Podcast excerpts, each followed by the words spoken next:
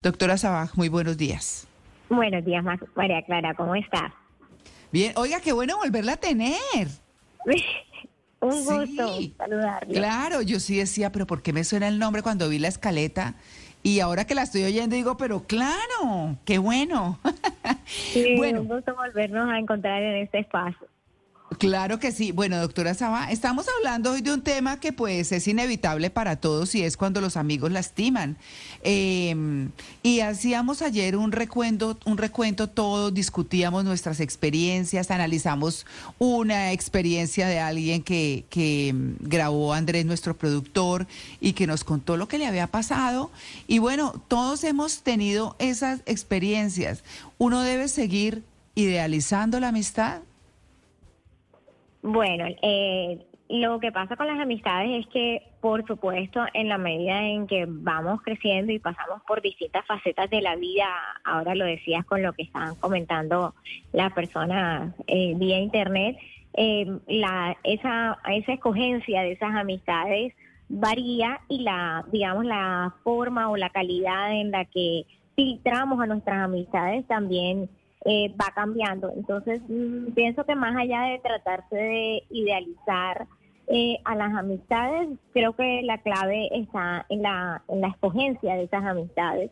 Y pues les traigo hoy una, unos datos bien interesantes para dejarles a los oyentes eh, cómo detectar eh, potencial, una, una potencial amistad que no va a ser saludable para tu vida. Claro, yo, eh, yo que soy una romántica empedernida, creo que en eso sí no, no he cambiado mucho. Eh, es mi esencia, pero ayer escribí algo, algo chévere con lo que hice la introducción y se lo quiero comentar. Y es que los amigos crecen con nosotros, aparecen en cualquier momento, en cualquier lugar. También hay esos efímeros, esos que uno siente que los conoce de toda la vida, que habló en un momento y después nunca volvieron a aparecer por alguna razón, porque se conocieron en otra ciudad o en otro país o lo que fuera. Esos efímeros me encantan, yo, me encantan, yo tengo varios de esos. Em, los amigos del lugar, del trabajo, de la ciudad y demás. Pero hay una cosa muy romántica en eso y es que creemos que los amigos son para siempre, que nos fortalecen, que nos ayudan, que nos quieren, nos defienden y sí los hay pero hay que identificarlos. ¿Cómo los identificamos? Así es, tal cual. Eh, bueno, una eh, de las principales eh, cosas es detectar precisamente esas, son características, ¿no? principalmente de la personalidad, detectar que esas personas compartan los mismos valores que uno tiene. Hay, hay unas cosas muy interesantes, por ejemplo, ahora que hablaban de eh, si somos amigos de los hermanos o hermanos de los amigos, eh, hay un dato bien interesante y es que compartimos, los amigos que escogemos comparten características genéticas eh, con nosotros. Es muy interesante ese dato, ¿no? Ah, y otra otra cosa es la escogencia de las buenas amistades, que les decía de los valores la gente cree que los valores es como eso que los decían en el colegio, como el respeto, la amabilidad, pero no, realmente los valores significa que compartan eh, las mismas cosas que tú quieres en la vida, lo que tú aprecias en la vida, que sea eh, lo que la otra persona valora. Y creo que otra clave muy importante también está en detectar qué tipo de personas no son muy saludables para escoger de amigos, porque mm. eh, eh, creo que esa contraparte es hasta un mm. poco más fácil, porque uno de pronto cree que eh, o tiene esa idea, les escuché mucho con las experiencias que prácticamente son, de lo que comentaban ayer, son traumas tempranos, son traumas, son experiencias emocionalmente negativas que hacen que uno tienda a hacer algo que se llama sobregeneralizar y creer que porque tuviste una experiencia muy negativa, entonces te puede volver a pasar y te vuelves muy defensivo y no le abres la puerta a, otras eh, posibilidades de amistad. Y mm. la manera de detectar a esas eh, personas potencialmente riesgosas para tu salud mental es eh, identificar que no tengan ciertos rasgos que no, no son los habituales en, todas las personas. eso es algo positivo, no no todas las personas que, que caminan y, y vas al lado de ellas son personas que te van a hacer daño o que tienen intenciones de, eh, digamos, de, de, sí, de herirte. Hmm. Y, y eh, de hecho, pues, para que te encuentres con alguien que tenga un trastorno como tal de la personalidad, pues es un 10% de la población, ¿no? Mundial, no es tampoco como que a la vuelta de la esquina está alguien que te va a hacer daño. Pero sí unas características que son propias de las personas difíciles. Esos son unos estudios bien recientes. Eh, eso yo lo empecé a investigar por un, un curso que me, pidieron hacer sobre el manejo de personas difíciles y yo pensé que me iba a encontrar con estudios muy antiguos y resulta que eso es nuevo en estar siendo estudiado. Los estudios comenzaron en 2001 y eh, pero los últimos estudios que vi son de 2017 e incluso de 2023, o sea, relativamente 2023 es nuevecito. Ya, sí. Sí, Eh, sí. Estos estudios empezaron a mirar, o sea, todo empieza porque empiezan a, a darse cuenta de que las personas que con- compartían eh, ciertos em, ciertos rasgos bien complejos de la personalidad tenían eh, algo eh, en común. Ellos le llaman a eso la triada oscura de la personalidad. Pero como para no entrar como tan a fondo en esos temas tan complicados, es eh, el trasfondo fue que encontraron que hay algo muy característico en las personas que nos van a hacer daño y es algo que se llama el antagonismo. Y para detectar el antagonismo, nosotros debemos buscar tres cosas. Es una forma de pensar, una forma de sentir y una forma de actuar. En- y entonces en esas formas de pensar o en esa cognición encontramos que esas personas tienen eh, una, un sentido de grandiosidad o que se creen superiores a los demás o que Mm. merecen un trato especial. Eh, la otra es la suspicacia y es esa desconfianza permanente en los otros. Esas es las dos maneras de pensar. Pueden ser que tengan las dos o una de esas dos. Eh, la otra es el afecto, cómo, cómo sienten estas personas. Y son personas eh, insensibles, que no les interesa, eh, eh, son crueles, no les importa lo que sientan los demás, poco empáticas. Eh, son hostiles, personas que tienen una carga de rabia eh, bien grande que lo puede llevar incluso a conductas violentas, sea eh, psicológica, verbal o físicamente. Y por último, los comportamientos que son engaño, manipulación y búsqueda de atención. Entonces, tú encuentras a una persona que tenga esas tres, o sea, que uno de esos eh, aspectos eh, lo tenga en, en esos tres ámbitos, en la manera de pensar, en esa manera de sentir y en esa manera de actuar, esa es una persona, eh, que esos son como las red flags o, o- o banderas rojas para que para que sepas que ese tipo de personas sí te puede hacer daño, porque yo creo que estás pensando como que cualquier persona con la que me encuentre potencialmente me va a lastimar, es más bien malsano, ¿cierto? Porque nos vamos volviendo personas precisamente prevenidas, sino que no nos atrevemos a abrirle la puerta a la amistad o a conocer Claro. a los otros. Claro, y Claro. ahí es cuando nos hacemos daño. Totalmente. Es verdad. Doctora, ¿por qué será que es más fácil perdonar a un enemigo que a un amigo? O de hecho, me atrevo a decir que es más fácil perdonar a la pareja que al amigo. Porque con los amigos uno construye un- una, una confianza demasiado larga, sí, a, a través del tiempo, sobre todo eh, amistades, no de esas efímeras que decías que son como más experiencias, eh, sino pues eh, cuando uno a través del tiempo forja algo que cree que es sólido y esa persona te traiciona y tú no te lo esperas, es eh, bastante eh, duro porque precisamente se vuelven como hermanos, son los hermanos que Mm. escogemos en la, en la vida, ¿no? Los que elegiste. Entonces, eh, sientes, hay dos dolores, ¿no? El, el dolor de, de lo que la persona hizo, ¿sí? Porque la persona hace eh, algo que te, que te hiere y lo otro es también un poco el dolor con uno mismo de sentir que te equivocaste, que escogiste mal, que eh, esa persona entonces eh, ¿Qué pasó? Entonces nunca existió, eh, la, la amistad no era verdadera y Mm. todo ese tipo de cosas pues genera un dolor muy grande y por eso puede ser incluso superior al que al que sienta eh, con otras personas como por ejemplo una pareja lo mencionaba o un enemigo que es una persona pues como, como que te es más fácil perdonarla porque realmente no es nadie en tu vida, no tiene un, un- tú no tienes un, un vínculo emocional forjado hacia esa persona. Eh, doctora, dice que el dinero separa las amistades, pero ¿cuáles son los enemigos de una verdadera amistad? ¿Qué es lo que realmente bueno. las rompe?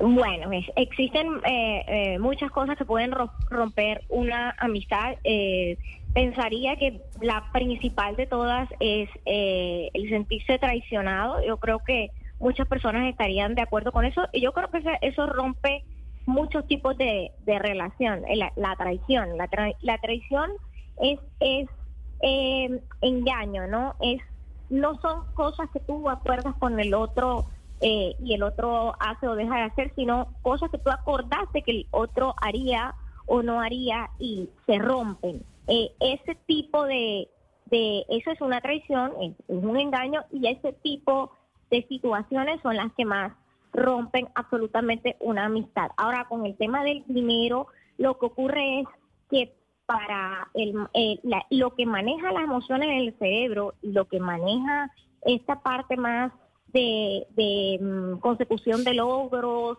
de eh, búsqueda del éxito, eh, o tus objetivos financieros son dos partes del cerebro completamente diferentes. Entonces, cuando, tú crees que te puedes fiar de una para lograr la otra, eh, ahí te puedes estar equivocando, porque el que es compatible contigo emocionalmente no quiere decir que a nivel eh, financiero o a nivel de sus decisiones de negocios vas a tener la misma compatibilidad o que la persona, por ejemplo, es eh, desorganizada con el dinero y tú eres una persona organizada con el dinero y mira que nada tiene que ver a la larga con si es un buen amigo o no y terminas de, de, de pelea es por esos factores que son otras características que no son las mismas por las cuales tú escoges a un amigo. Entonces por eso es que hay que tener cuidado, escoger un socio, un, un compañero de, de de, digamos, de para forjar éxito en la vida no es lo mismo que escoger a un amigo. Pueden coexistir, ¿ah? no quiere decir que no puedan coexistir, pero pues te tocaría de entrada como ir a esa búsqueda y no pretender que tu amigo que escogiste eh, eh, con esos valores o con esas emociones comparta tus características eh, de búsqueda o, o, de manejo del dinero o consecución del éxito o consecución de metas. Es bastante eh, pues ahí, ahí hay un error, ¿no? Un error de lo, de lo que estás esperando del otro. Eh, doctora Sabaj, uno ya después como de, de, la ruptura de la amistad hace un análisis de esa otra persona y uno dice, sí, claro, es que era una manipuladora o, o lo que quería era eh, simplemente llamar la atención o quiere que todo el mundo esté a su servicio y es una, un tema de ego. Bueno, uno, uno después hace el análisis, pero al principio entonces uno cómo hace, uno dice, claro, quiero hacerme amiga de esta persona porque compartimos algunas, algunos valores o algún tema, pero ¿cómo detecta uno, como usted nos planteó al principio, esa amistad que no va a ser saludable para la vida? ¿Cuáles son a, primera vista que uno diga, eh, pues no sé, porque con el tiempo uno sí se va dando cuenta, pero al principio uno cómo sabe eso? Claro, lo que pasa con las amistades es lo mismo que pasa con, la parte de, las relaciones cuando son de pareja, ¿no? Cuando tú conoces a alguien, eh, tienes todos los neurotransmisores alborotados y todo es eh, amor, ¿cierto? Enamoramiento. de rosa. Sí, color de rosa. Hasta de los amigos uno uno tiene como esa fase de enamoramiento inicial, que quiere decir como que eh, eh, tú no piensas, no estás pensando con tus lóbulos frontales, que son los que toman las decisiones, sino que tienes completamente activado toda la parte del cerebro que maneja las emociones, eh, la amígdala, el núcleo accumbens, toda, toda esa zona del, cerebro que está súper emocionada. de haber conocido a la otra persona. Ahí es un poco la parte de la autorregulación, de de esperar a, que bajen las emociones antes de empezar a, abrirse, a confiar, o sea, que de verdad te, te des un, tiempo para conocer realmente al otro antes de abrir, que no quiere decir que no te puedas abrir, pero sí deja que tus, tus emociones iniciales bajen, eso aplica para eh, eh, cualquier relación interpersonal, de hecho, eh, dejar que bajen como esas emociones iniciales y que te active tu lóbulo frontal y que puedas tomar unas mejores decisiones. Claro. Oiga, doctora, uno siempre piensa o habla muy bien de sus amigos de colegio, ¿no? Uno dice, ah, es que fueron los mejores amigos, las mejores amistades, no sé qué.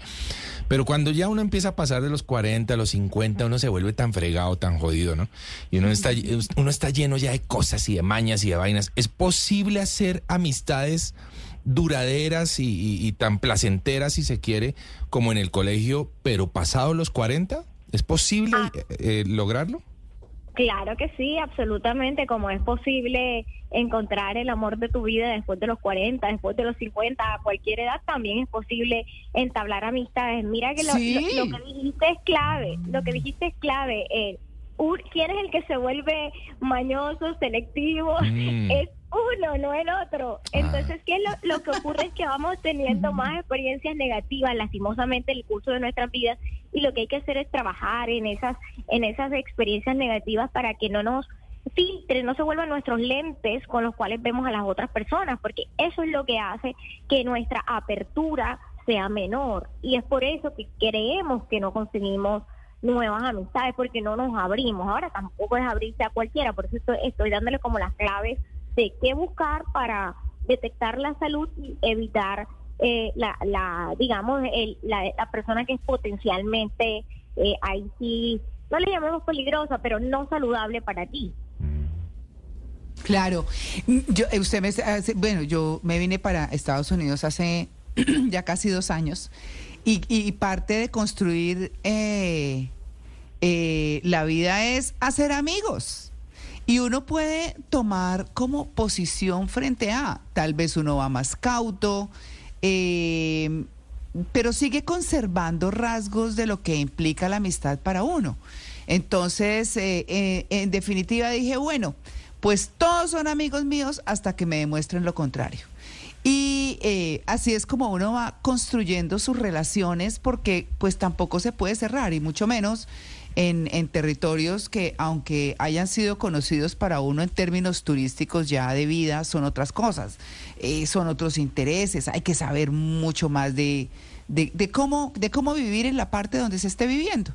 Entonces, mm, tal vez los amigos también nacen, y es como con lo que quiero, lo que quisiera cerrar, nacen de la buena intención que uno tenga o de cómo disponga uno mentalmente de esas amistades que construye, porque es que, eh, yo, eh, digamos que, que, lo explico de esta manera, uno, eh, y algo que he aprendido mucho en este país es que a uno aquí le creen hasta que demuestra lo contrario.